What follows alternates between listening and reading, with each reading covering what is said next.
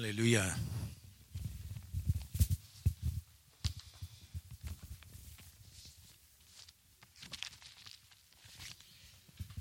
Oh, preis dem Herrn.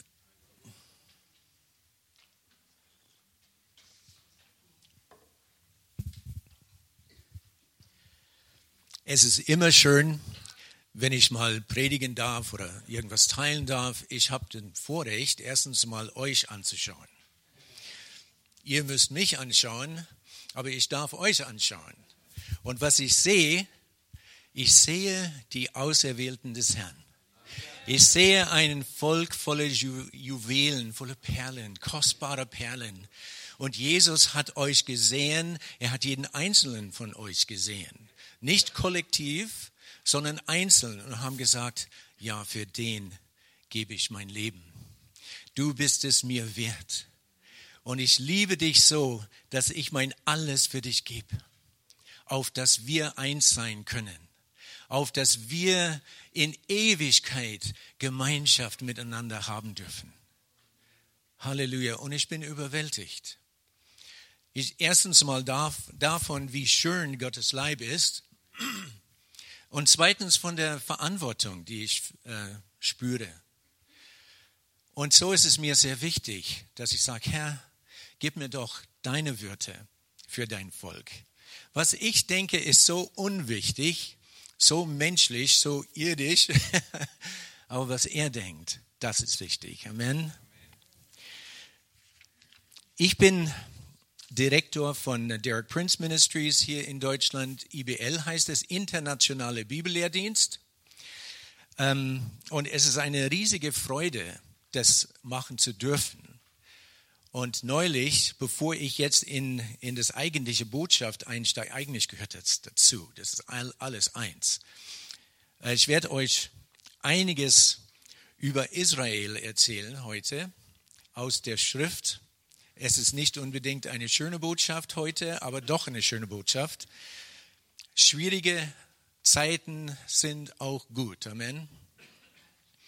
Aber zuerst einmal wollte, wollte ich euch von, von meiner Vision, meine Mission, meine Berufung ein bisschen erzählen. Ich denke, das ändert sich mit der Zeit. Unsere Berufung nicht. Denn das ist von Gott und das widerruft er nicht. Er gibt diese Berufung, diese Befähigungen, diese Salbungen und die begleiten uns unser Leben lang. Aber unsere Vision ändert sich mit der Phasen des Lebens. Ich bin über 40 Jahre jetzt mit dem Herrn. Ähm, ich lese sein Wort sehr oft und immer wieder und andauernd. Ich fange immer auf Seite 1 an und lese bis zum Schluss und dann fange ich wieder auf Seite 1 an. Und ähm, meine Vision ist, dass wir Jesus so gut kennenlernen, dass wir seinen Herzschlag spüren. Amen. Es geht nicht nur darum, Herr, sag mir, was ich heute tun soll, ich bin gehorsam. Wir sind keine Hunde, wir sind keinen Esel, wir sind seine Perlen. Wir sind geschrieben auf seiner Handfläche. Und er will diese intime Beziehung mit uns. Er will, dass wir seine Werke tun. Und größere Werke. Denn er ist zum Vater gegangen. Amen. Und diese Werke, er ist nicht immer dabei und sagt, na schau mal, dass du es richtig tust, jetzt das und das so. Und nein, er sagt, geh und tu und sei mein Jünger, sei meine Botschafter in dieser Welt, der Botschafter eines Königreiches, der niemals vergeht. Also ist meine Vision für mich selber und für die, die ich dienen darf, dass wir so wachsen im Herrn, dass wir ihm so nahe kommen, dass das tatsächlich der Fall ist bei uns. Wenn wir uns in die Augen sehen, und das habe ich gestern, gestern Abend wieder erfahren, wir schauen uns in die Augen und wir erkennen uns. Amen. Also ihr seid ein tolles Beispiel. Immer wenn ich euch sehe, dann ist das, ah, ich will euch nur knuddeln, nur drucken. So. wir, wir kennen uns Eigentlich persönlich nicht so sehr. Wir sind noch nicht einmal irgendwo zusammensitzen und haben eine Stunde geratscht um eine Tasse Kaffee. Haben wir überhaupt keine Möglichkeit gehabt. Aber wir sehen uns immer wieder und das Herzliche ist da. Und das passiert mir immer wieder. Wenn ich euch jetzt wieder sehe, ist diese selbe Freude da. Amen. Es ist einfach so. Ich kenne einige von euch. Ich sehe euch wieder und es schlägt irgendwas, es kommt eine Freude auf in meinem Herzen. Halleluja. So viele liebe Leute, so viele Perlen. Also das ist meine Vision. Ich möchte euch Gottes Wort so weitergeben, dass es sitzt und dass es Frucht trägt.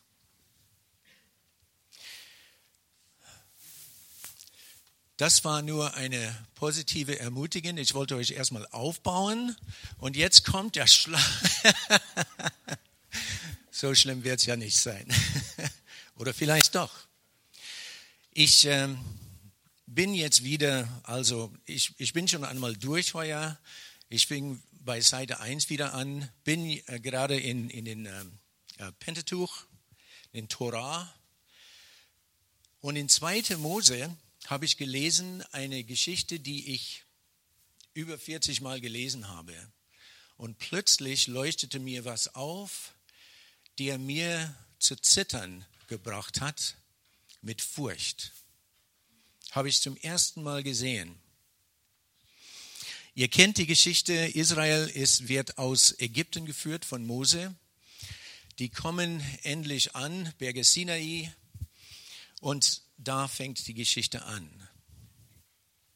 Bisher müsst ihr euch vorstellen, was die Israeliten alles miterlebt haben, alles, was sie gesehen haben.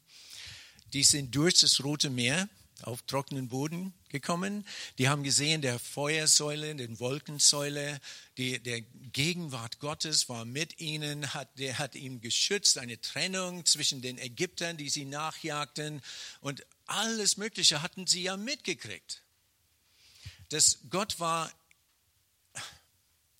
was hatten sie überhaupt erfahren müssen, spüren müssen, bei solche überwältigende, übernatürliche, einmalige, zum ersten Mal in der Weltgeschichte gesehene, wundersame Eigenschaften, was hätten sie da spüren müssen?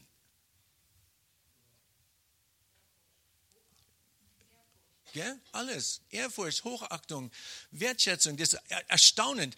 Würdest du aus dem Staunen raus, rauskommen können? Ah, ah, stell dir vor, was da vor sich gegangen müssen, sein müssen. Oder, erstaunlich. Okay, da kommen sie jetzt an am Berge Sinai. Und wir haben das immer so im Kopf. Okay, Mose ging rauf 40 Tage lang, die Leute wussten gar nichts, was passierte, und dann haben sie diese, diese goldene Kalb gemacht. Das war immer meine Auffassung. Und zwischendurch waren die ganzen Regelungen von der Stiftshütte, die Regelungen, wie sie leben müssen und so weiter und so fort. Aber wenn ich das dieses Mal gelesen habe, habe ich feststellen müssen, dass Mose siebenmal mindestens rauf und runter ging. Erst beim siebten Mal hat ihm Gott dann die, ähm, die, die Tafel gegeben, oder war es beim sechsten Mal? Das werden wir nachher sehen. Auf jeden Fall nicht nur Mose. Ich versuche, versuchen wir es mal. Gehen wir ein bisschen durch. Es wäre viel zu viel, alles zu lesen. Dann müssten wir drei, vier Tage bleiben. Aber so viel Zeit haben wir nicht. Wie viel Zeit habe ich denn? So drei, vier Stunden? Okay, das. Irgendjemand geht und holt Pizza, oder? Am ersten Tag ich lese aus 2. Mose 19, wenn ihr folgen wollt. 19, Vers 1. Am ersten Tag des dritten Monats nach dem Auszug der Israeliten aus Ägyptenland, genau auf den Tag, kamen sie in die Wüste Sinai. Denn sie waren ausgezogen von Riphidim und kamen in die Wüste Sinai und lagerten sich dort in der Wüste gegenüber den Bergen. Und Mose stieg hinauf, das erste Mal, zu Gott Und der Herr rief ihm vom Berge zu und sprach, so sollst du sagen zu den Hause Jakob und den Israeliten verkünden, ihr habt gesehen, was ich mit den Ägyptern getan habe und wie ich euch getragen habe auf Adlerflügeln und euch zu mir gebracht. Werdet ihr nun meine Stimme gehorchen und meinen Bund halten, so sollt ihr mein Eigentum sein vor allen Völkern, denn die ganze Erde ist mein. Und ihr sollt mir ein Königreich von Priestern und ein heiliges Volk sein. Das sind die Worte, die du den Israeliten sagen sollst. Mose kam und berief die Ältesten, das heißt, der stieg dann wieder hinab. Der war nicht mehr auf dem Berg, der stieg hinab und sprach zu dem Volk. Er berief die Ältesten des Volkes und legte ihnen all diese, alle diese Worte vor, die ihm der Herr geboten hatte. Und das Volk antwortete einmütig und sprach, alles, was der Herr geredet hat, wollen wir tun. Und Moses sagte die Worte des Volkes dem Herrn wieder. Halleluja. Also das Erste, ich will euer Gott sein. Ihr sollt mein Volk sein. Das ist das erste Mal, dass das so klar gesagt wurde dem ganzen Volk. Die haben es gehört, die haben gesagt, wow, das, wir wollen alles tun, was der Herr uns sagt. Wir wollen sein Volk sein. Halleluja, wir sind dabei, Herr. Du hast eine gute Wahl getroffen. Wir sind hier für dich, Jesus. Jesus haben die nicht gesagt, aber Herr, wir eine wunderbare Sache. Und dann ging er wieder, der Herr sprach zu ihm und der kam in eine Wolke und dann sagte, okay, dann geh wieder runter. Der ging wieder hinauf. Gott sagte, schau, dass das Volk sich vorbereitet, denn ich will sie besuchen. Er kam wieder runter und sagte das Volk, er heiligte sie und sie wuschen ihre Kleider gemäß des, was Gott den Mose gesagt hat. Und er sprach zu ihnen, seid bereit für den dritten Tag und keine rühre eine Frau an haltet euch rein. Gut, und dann am dritten Tag, er führte das Volk zum Berg hin und dann geschah Folgendes. In 19, Vers 24, da heißt es, und der Herr sprach zu ihm, geh hin, stieg hinab, das ist jetzt das dritte Mal, rauf und runter, und komm wieder herauf, du und Aaron mit dir. Du und Aaron mit dir. Halleluja. Und dann dieses Mal gab Gott den beiden, Mose und Aaron, die zehn Gebote. Und es fing hiermit an. Ich bin der Herr, dein Gott, der ich dich aus, aus Ägyptenland, aus der Knechtschaft geführt habe. Du sollst keinen anderen Gott neben mir haben. Du sollst dir kein Bildnis noch irgendein Gleichnis machen, weder von dem, was von oben im Himmel, noch von dem, was unten auf Erden, noch von dem, was im Wasser unter der Erde ist. Bete sie nicht an. Und, und diene ihnen nicht, denn ich, der Herr dein Gott, bin ein eifernder Gott, der die Missetat der Väter heimsucht bis ins dritte und vierte Glied an den Kindern derer, die mich hassen aber Barmherzigkeit erweist an vielen Tausenden, die mich lieben und meine Gebote halten. Und dann und so weiter. Gut. Und alles Volk heißt es in Vers 18, das, ich bin jetzt in Kapitel 20, und alles Volk wurde Zeugen von dem Donner und blitzenden Ton der Posaune und dem Rauch des Berges. Das haben sie alles gesehen. Als sie aber solches sahen, flohen sie und blieben in der Ferne stehen und sprachen zu Mose, rede du mit uns. Wir wollen hören, aber lass Gott nicht mit uns reden, wir könnten sonst sterben. Mose aber sprach zum Volk, fürchtet euch nicht, denn Gott ist gekommen, euch zu versuchen, damit ihr es vor Augen habt, wie er zu fürchten sei und ihr nicht sündigt. Das ganze Volk hat das gesehen. Das ganze Volk zitterte vor Furcht vor dem Herrn. die sind Zeugen gewesen von Sachen, die noch nie gesehen wurden, noch nie da gewesen sind. Halten wir das mal im Kopf fest. Das Volk hat gesehen. Das war so mächtig. Die ganze, was sind es gewesen? Bis zu sechs Millionen sind die Zahlen. 600.000 waren einfach die, die, die fähig waren, so in der Armee zu dienen, in, den, in dem nächsten Buch Mose. Da die, sind die Zählungen. Das waren eine Haufen Leute. Und die haben es alle gesehen. Halleluja. Gehen wir jetzt auf Kapitel 24.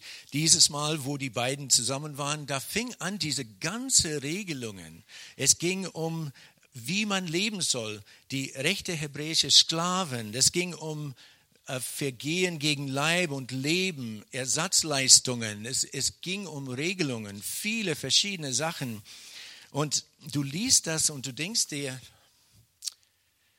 Mei, oh mei, oh mei. Aber was ich verstanden habe, jetzt verstehe ich, warum es 40 Tage lang gedauert hat. Amen. Das, das war wie ein, ein, ein Studium. Das war, was er alles hat schreiben müssen, um das alles festzuhalten. Der Mose war sehr beschäftigt, diese 40 Tage lang. Und Aaron war in dieses Mal mit dabei. Das ist erstaunlich. Dann kam es erst in Kapitel 24 zur Bundesschluss am Sinai. Davor war es nur Information. Jetzt gebe ich nur Information. Die zehn Gebote, das war schon, das ist, das ist jetzt die, das, den Vertrag, hat er erstens mal vorbereitet, hat es dem Volk gegeben, als Mose und Aaron wieder runterkamen, hat er alles vorgelesen, was er aufgeschrieben hatte. Die kannten die zehn Gebote bereits, bevor sie die, den Tafeln hatten. Also den Vertrag ist vorgelegt und nun kommt er her und sagt, na, seid ihr bereit zum Unterschreiben? Wie logisch und wie wunderbar das aufgebaut ist.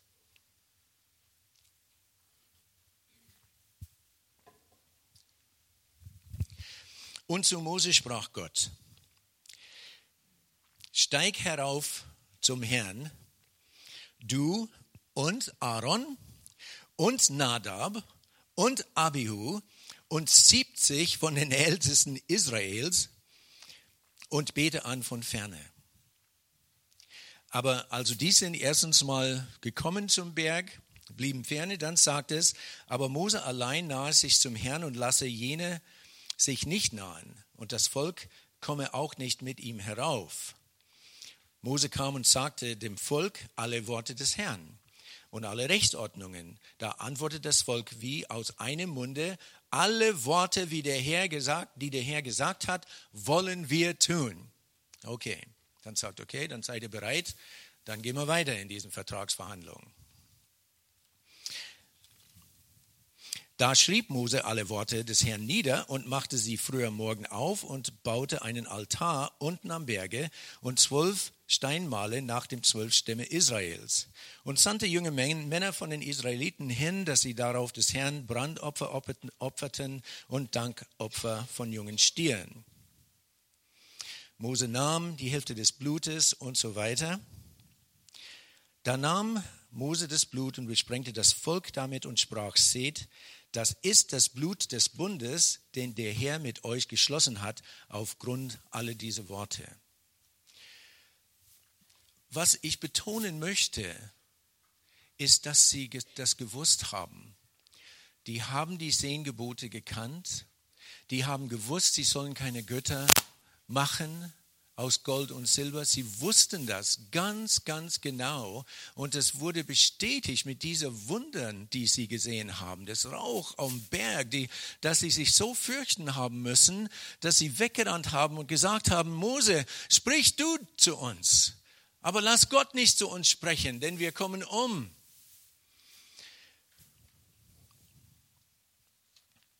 Und dann sollte Mose die Gesetztafel empfangen der Herr sprach, komm herauf zu mir.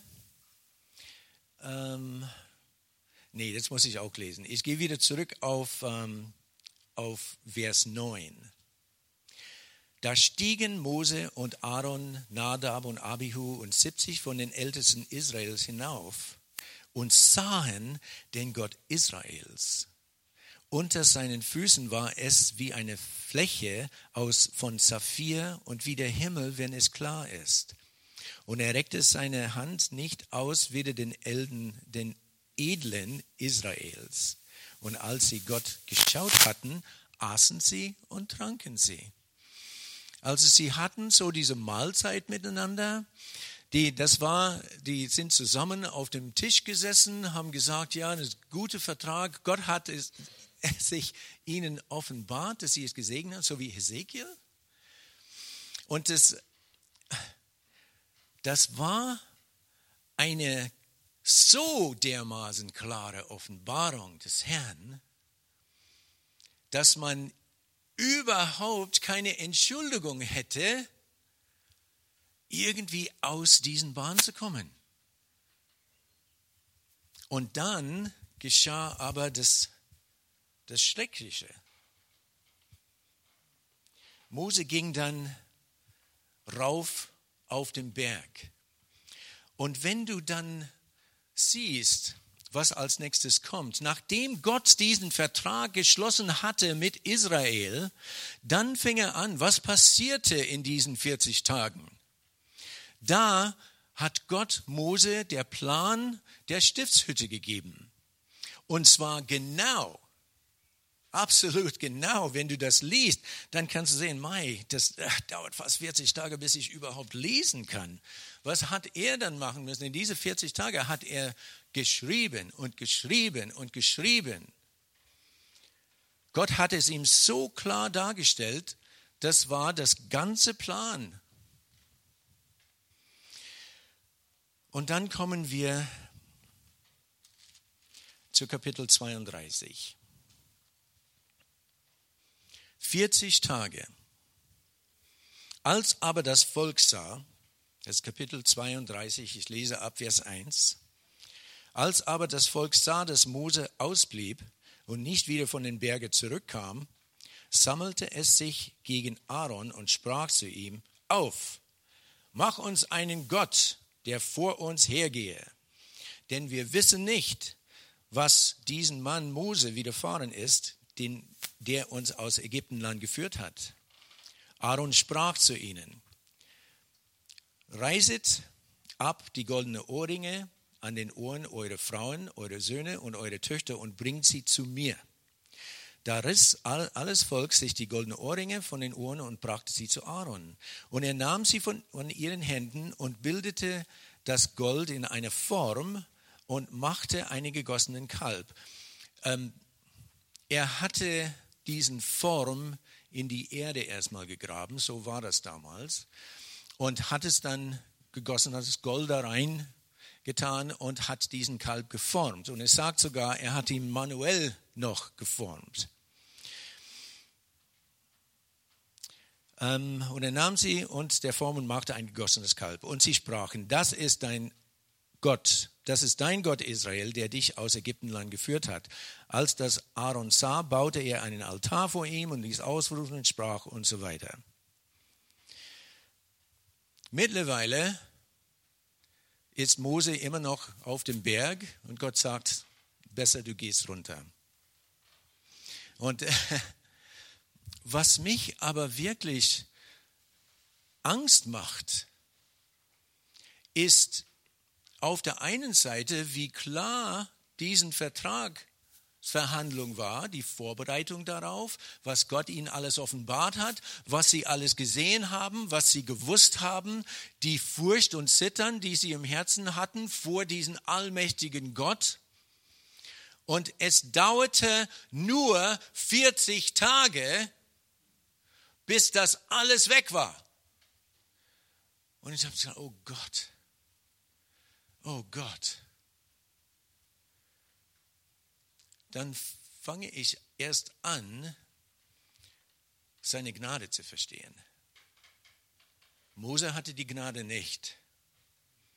Er kam herunter und er schmiss die Tafel runter und zerbrach sie und sagt damit, ihr seid nicht wert, Gottes Gesetze zu haben.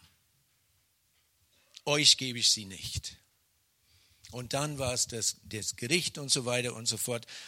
Was mich hier, was mich hier wirklich bestürzt hat, hat, ist auch Aaron selber. Aaron, der Priester. Und wir müssen feststellen und wissen, dass Aaron weiterhin Priester blieb und seine Söhne. Aaron selber, Moses sagt ihm, Aaron, was hast du denn getan? Bist was hast du getan? Ich kann mir vorstellen, der Mose, der war absolut verblüfft. Er, wie ist das möglich, dass sowas passieren konnte? Mit dir, Aaron. Und er sagte, hey, die haben gesagt, die kamen zu mir, ich nahm das Gold, ich schmiss es im Feuer und heraus kam diesen Kalb. Der lügte, der lügte sogar, als ob irgendwie eine Magie geschehen ist. Ein paar Ohrringe ins Feuer und da kam diesen Kalb raus. Hello, ich bin dein Gott. Wie verrückt ist das? Wie kann das gewesen sein? Wie schwach ist das menschliche Herz. Wie schwach. Ich meine, ich muss jetzt hier eine kurze Pause machen, denn wenn ich so weitermache, werden wir so entmutigt, dass wir nach Hause gehen und sagen, oh Gott, bitte helf mir. Sollen wir sowieso, aber nicht so. Gott hat eine Antwort drauf. Und ach, ich bin so dankbar, ich bin so überwältigt von der Gnade Gottes, von der Liebe Gottes, was er uns alles in Jesus gegeben hat, durch sein Blut. Er hat deswegen bezahlen müssen, weil wir als Menschen, Israel ist für uns ein Bild. Diese Menschenmasse, das bestand nicht nur aus Juden, wisst ihr das? Das bestand aus vielen Ägyptern, die gesagt haben, Mensch, die haben was Besonderes, ich gehe mit. Und so war das eine Spannung. Es war immer eine Spannung im Volk. Es ist immer noch eine Spannung im Land. Es ist nicht nur ein jüdisches Land. Die haben Fremdlinge, die in dem Land mit ihnen wohnen. Und die waren Fremdlinge in ein in Ägyptenland. Und Gott sagt, du, schau, dass du die Fremdlinge genauso behandelst wie, wie de, deinen eigenen Volk. Weil ihr wart auch in der Sklaverei. Barmherzigkeit, ein Licht für die Welt. Das ist die Berufung der Juden.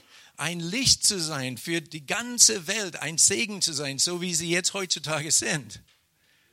Halleluja, Amen. Wir, Gott sei alle Ehre, haben die Gnade, es anders zu haben. Damals war Gottes Reich da draußen. Rauch auf dem Berg, das Zittern dieses Berges, das waren Sachen, die sie emotionell aufgefasst haben. Das hat ihnen Angst und Furcht und Zittern gegeben. Aber das ist genauso wie wenn wir in einen Horrorfilm gehen. Da haben wir diesen Adrenalinputsch und wir gehen die Tür raus, essen unser Popcorn und haben es vergessen. So war es bei denen auch. Es war nichts anders. Ich meine, das war das ultimative Horrorfilm. Amen. Das das ultimative Beweis, diese Allmacht, diese unverständliche, oh, hm. es hat ihnen aber nicht im Herzen berührt.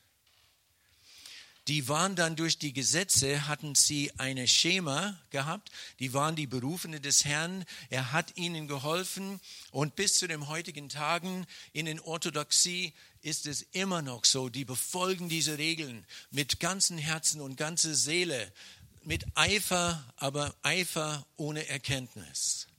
Es ist genau das gleiche heute wie damals. Aber Gott ist am Arbeiten.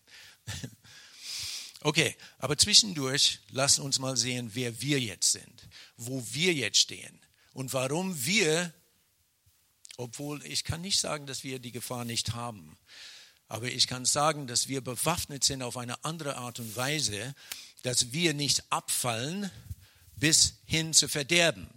Du kannst abfallen, du kannst Jesus den Rücken drehen, du kannst sehr, sehr weit von ihm entfernt sein. Aber Gott sei Dank, preis dem Herrn, er lässt uns nicht los. Es sagt sogar, wir werden durch Feuer gehen und wir werden erlöst werden. ähm, auf Englisch sagen, by the skin of our teeth. Das heißt, da hängst du da mit nur deine Fingernägel noch, aber der erlöst dich doch. Halleluja. Warum weiß ich auch nicht, aber er macht das.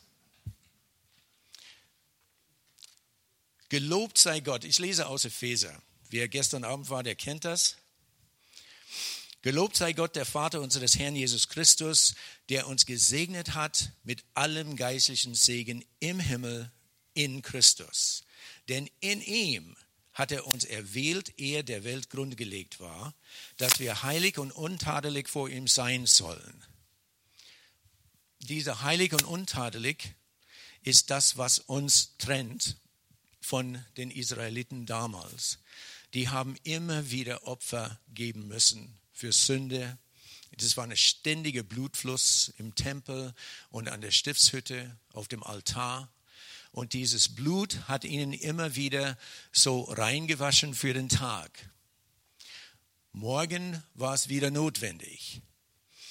Wir sind laut Gottes Wort erwählt vor, der, vor dem, dass Gott der Welt überhaupt geschaffen hatte, um heilig und untadelig zu sein vor ihm. Dieser heilig und untadelig sein ist eine geschehene Tatsache, sowie auch einen Prozess. Die Tatsache ist, dass wir nicht wegen unserer Gerechtigkeit, sondern wegen die Gerechtigkeit Gottes in Christus Jesus heilig und untadelig sind, weil Jesus ein für allemal für unsere Sünden bezahlt hat. Das ist eine geschehene Tatsache.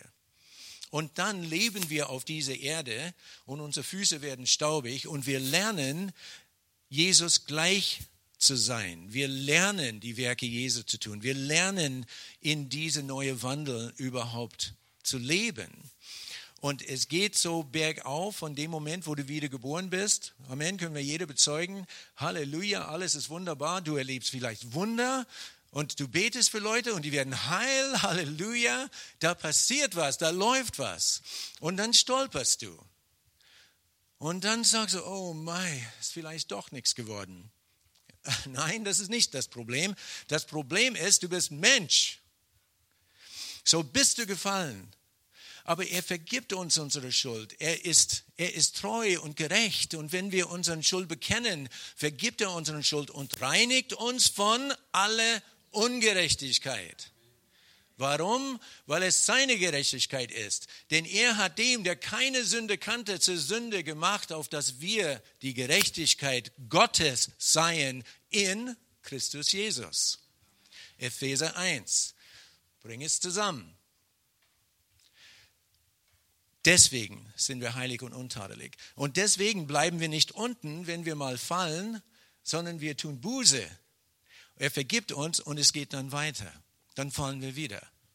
Aber dann geht es weiter und dann fallen wir wieder und dann geht es weiter. Aber schau mal, wo wir sind.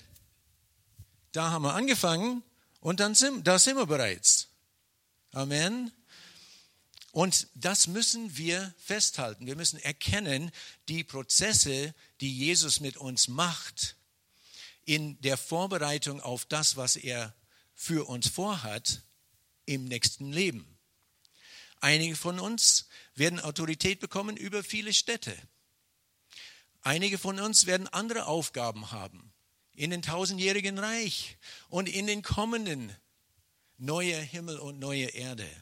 Wir wissen nicht, wie das alles aussehen wird, aber die Bibel sagt uns auf jeden Fall, dass das jetzt eine Vorbereitungszeit ist. Okay, lassen wir es geschehen. Arbeiten wir mit.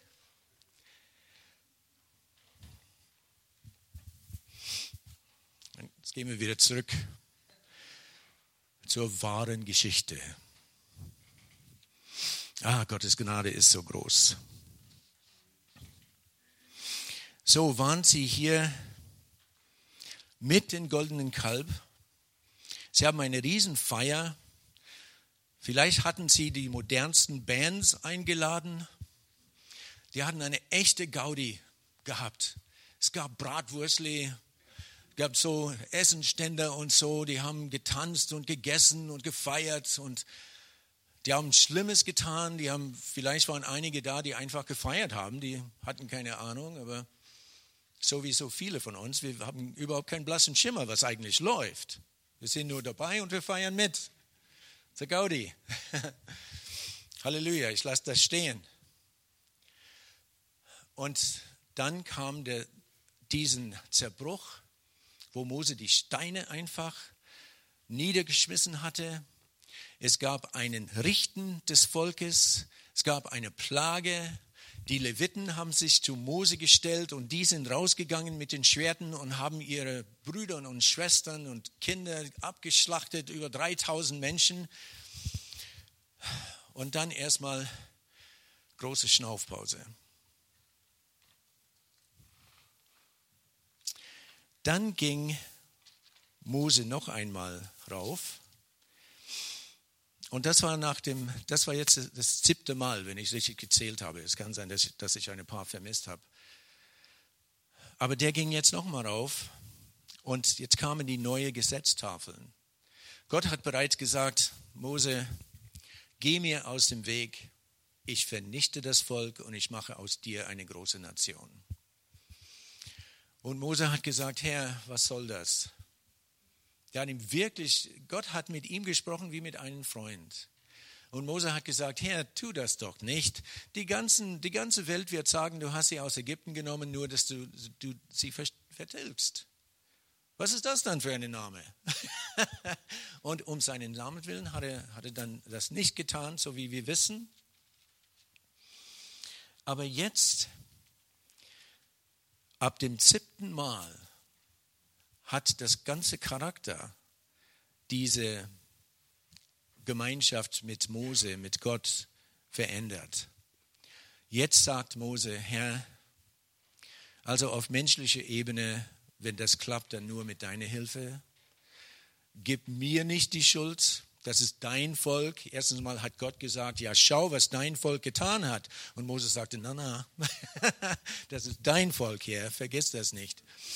Und meins sind sie nicht. ich nehme keine Verantwortung.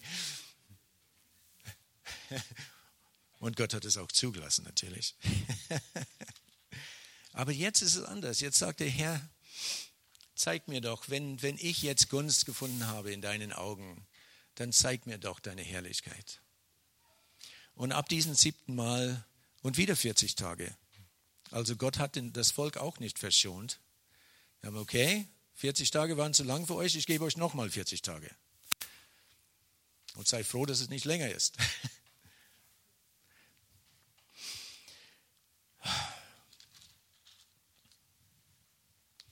Mose hat zwei steinerne Tafel machen müssen mit Hammer und Meißel.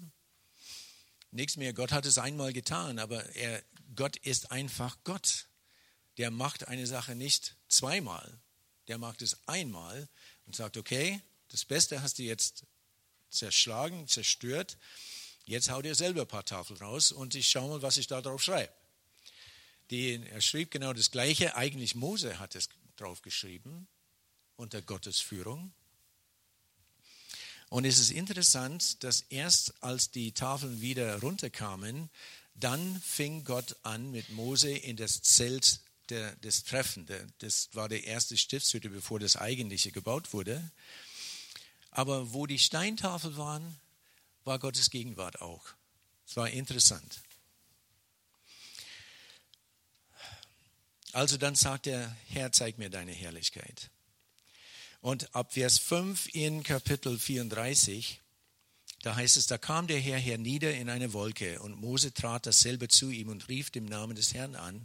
Und der Herr ging vor seinem Angesicht vorüber und er rief aus, Herr, Herr, Gott, barmherzig und gnädig und geduldig und von großer Gnade und Treue, der da tausende Gnade bewahrt und vergibt Missetat, Übertretung und Sünde aber ungestraft lässt er niemand, sondern zog die Missetat der Väter heim an Kinder und Kindeskindern bis ins dritte und vierte Glied.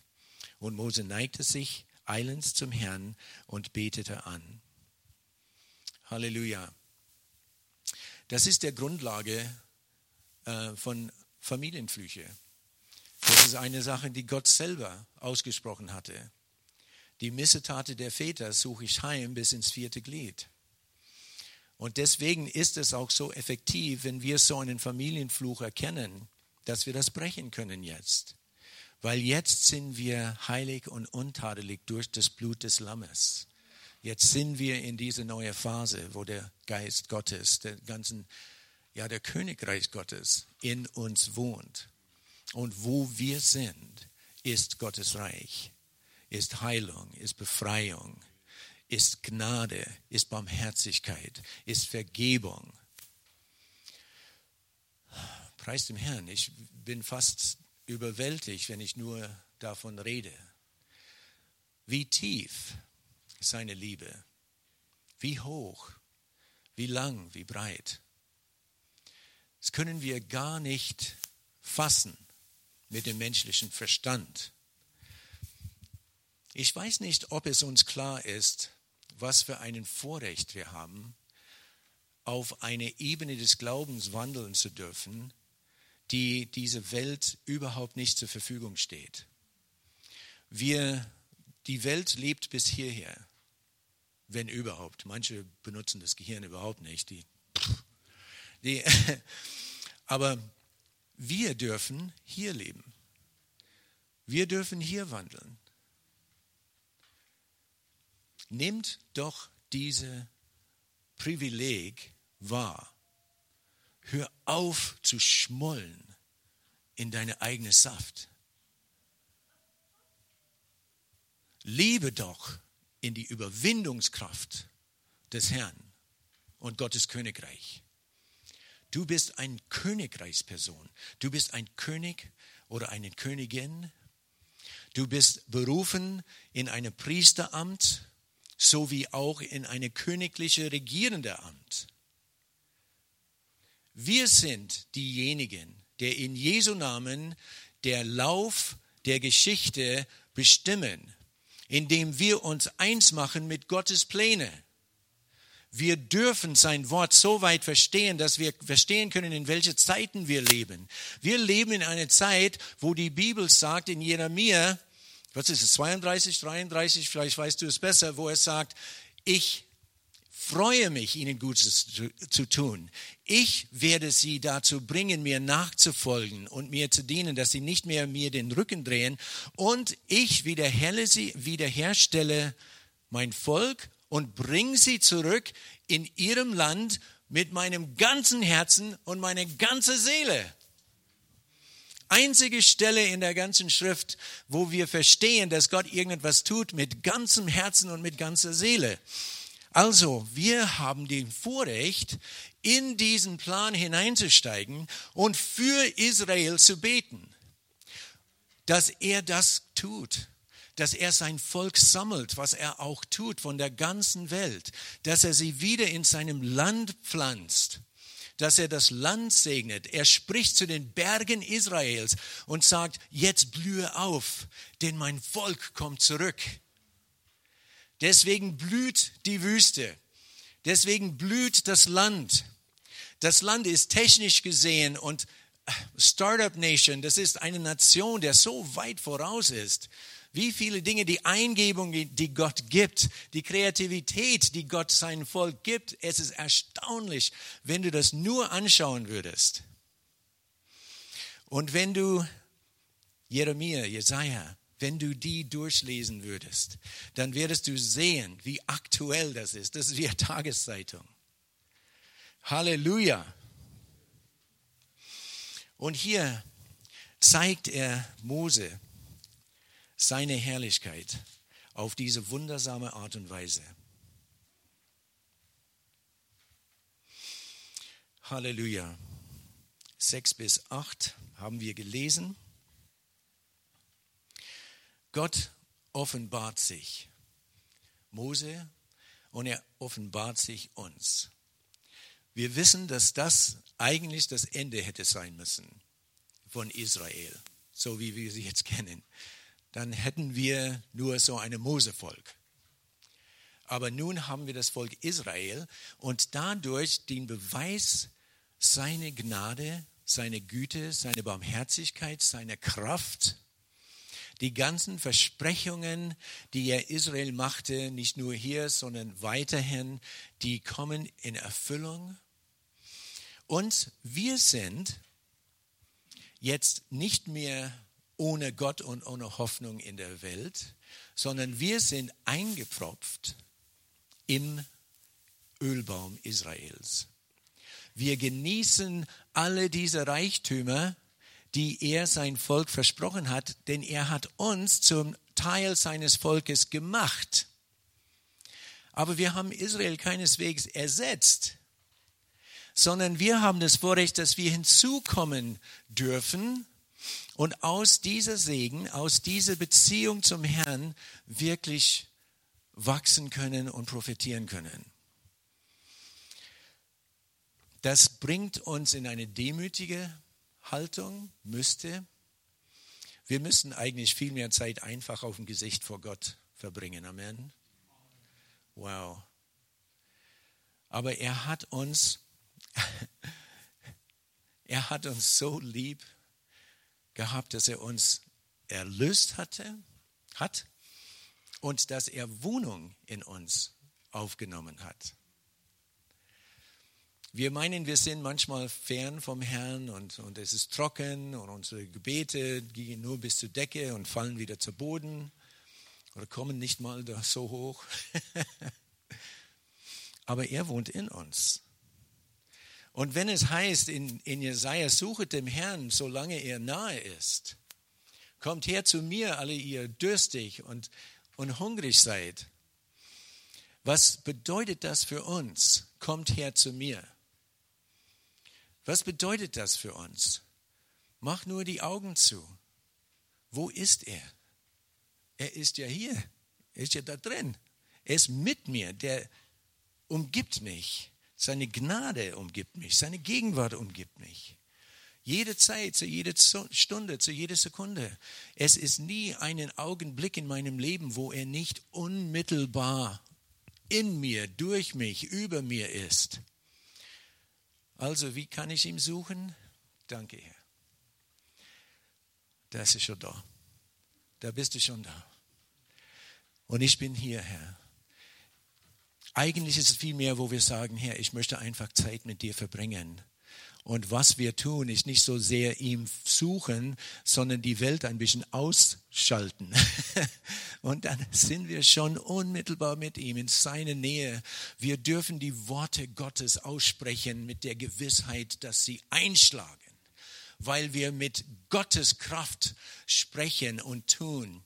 Und solange wir in dieser demütigen Haltung vor ihm sind, dann kann er uns gebrauchen. Dann brauchen wir uns nicht zu schämen. Wir brauchen nicht uns selber anzuzweifeln.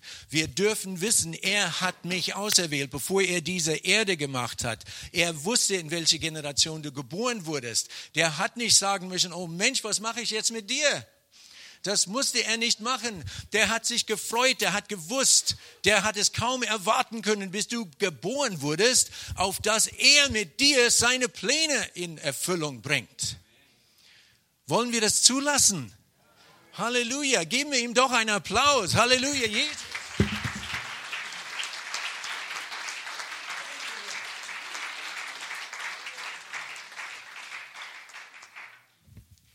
Oh, preis dem Herrn. Ich denke, ich höre besser jetzt auf, oder? Halleluja. Vater, ich danke dir. Ich bete, dass du deine Worte, die du uns gesprochen hast heute, dass du sie befestigst in uns. Vater, dass sie wirklich Wurzeln schlagen. Herr, dass wir den Mut, den Glaubensmut haben werden, von diesem Tag an anders zu wandeln, weil du in uns wohnst. Herr, die Erkenntnis, dass wir Könige und Königinnen Königin, Könige und ja, ihr wisst, was ich meine, dass wir wirklich deine Kinder sind und dass wir dein Königreich in uns tragen. Ich segne euch in Jesu Namen. Halleluja, sei erfüllt mit seinem Geist. Der Herr möge dir eine Unterscheidungsvermögen schenken, dass du Tag für Tag, Minute für Minute erkennst, wer du bist, wie du wandelst und wo er dich einsetzen möchte. Sei es in eine geflüsterte Gebet zu einer gewissen Zeit, sei es eine Handauflegung, sei es eine Wundertun oder sei es irgendwas anderes, dass du mit Gelassenheit, mit Zuversicht in ihm wandelst als einen Königreich Gottes Mensch.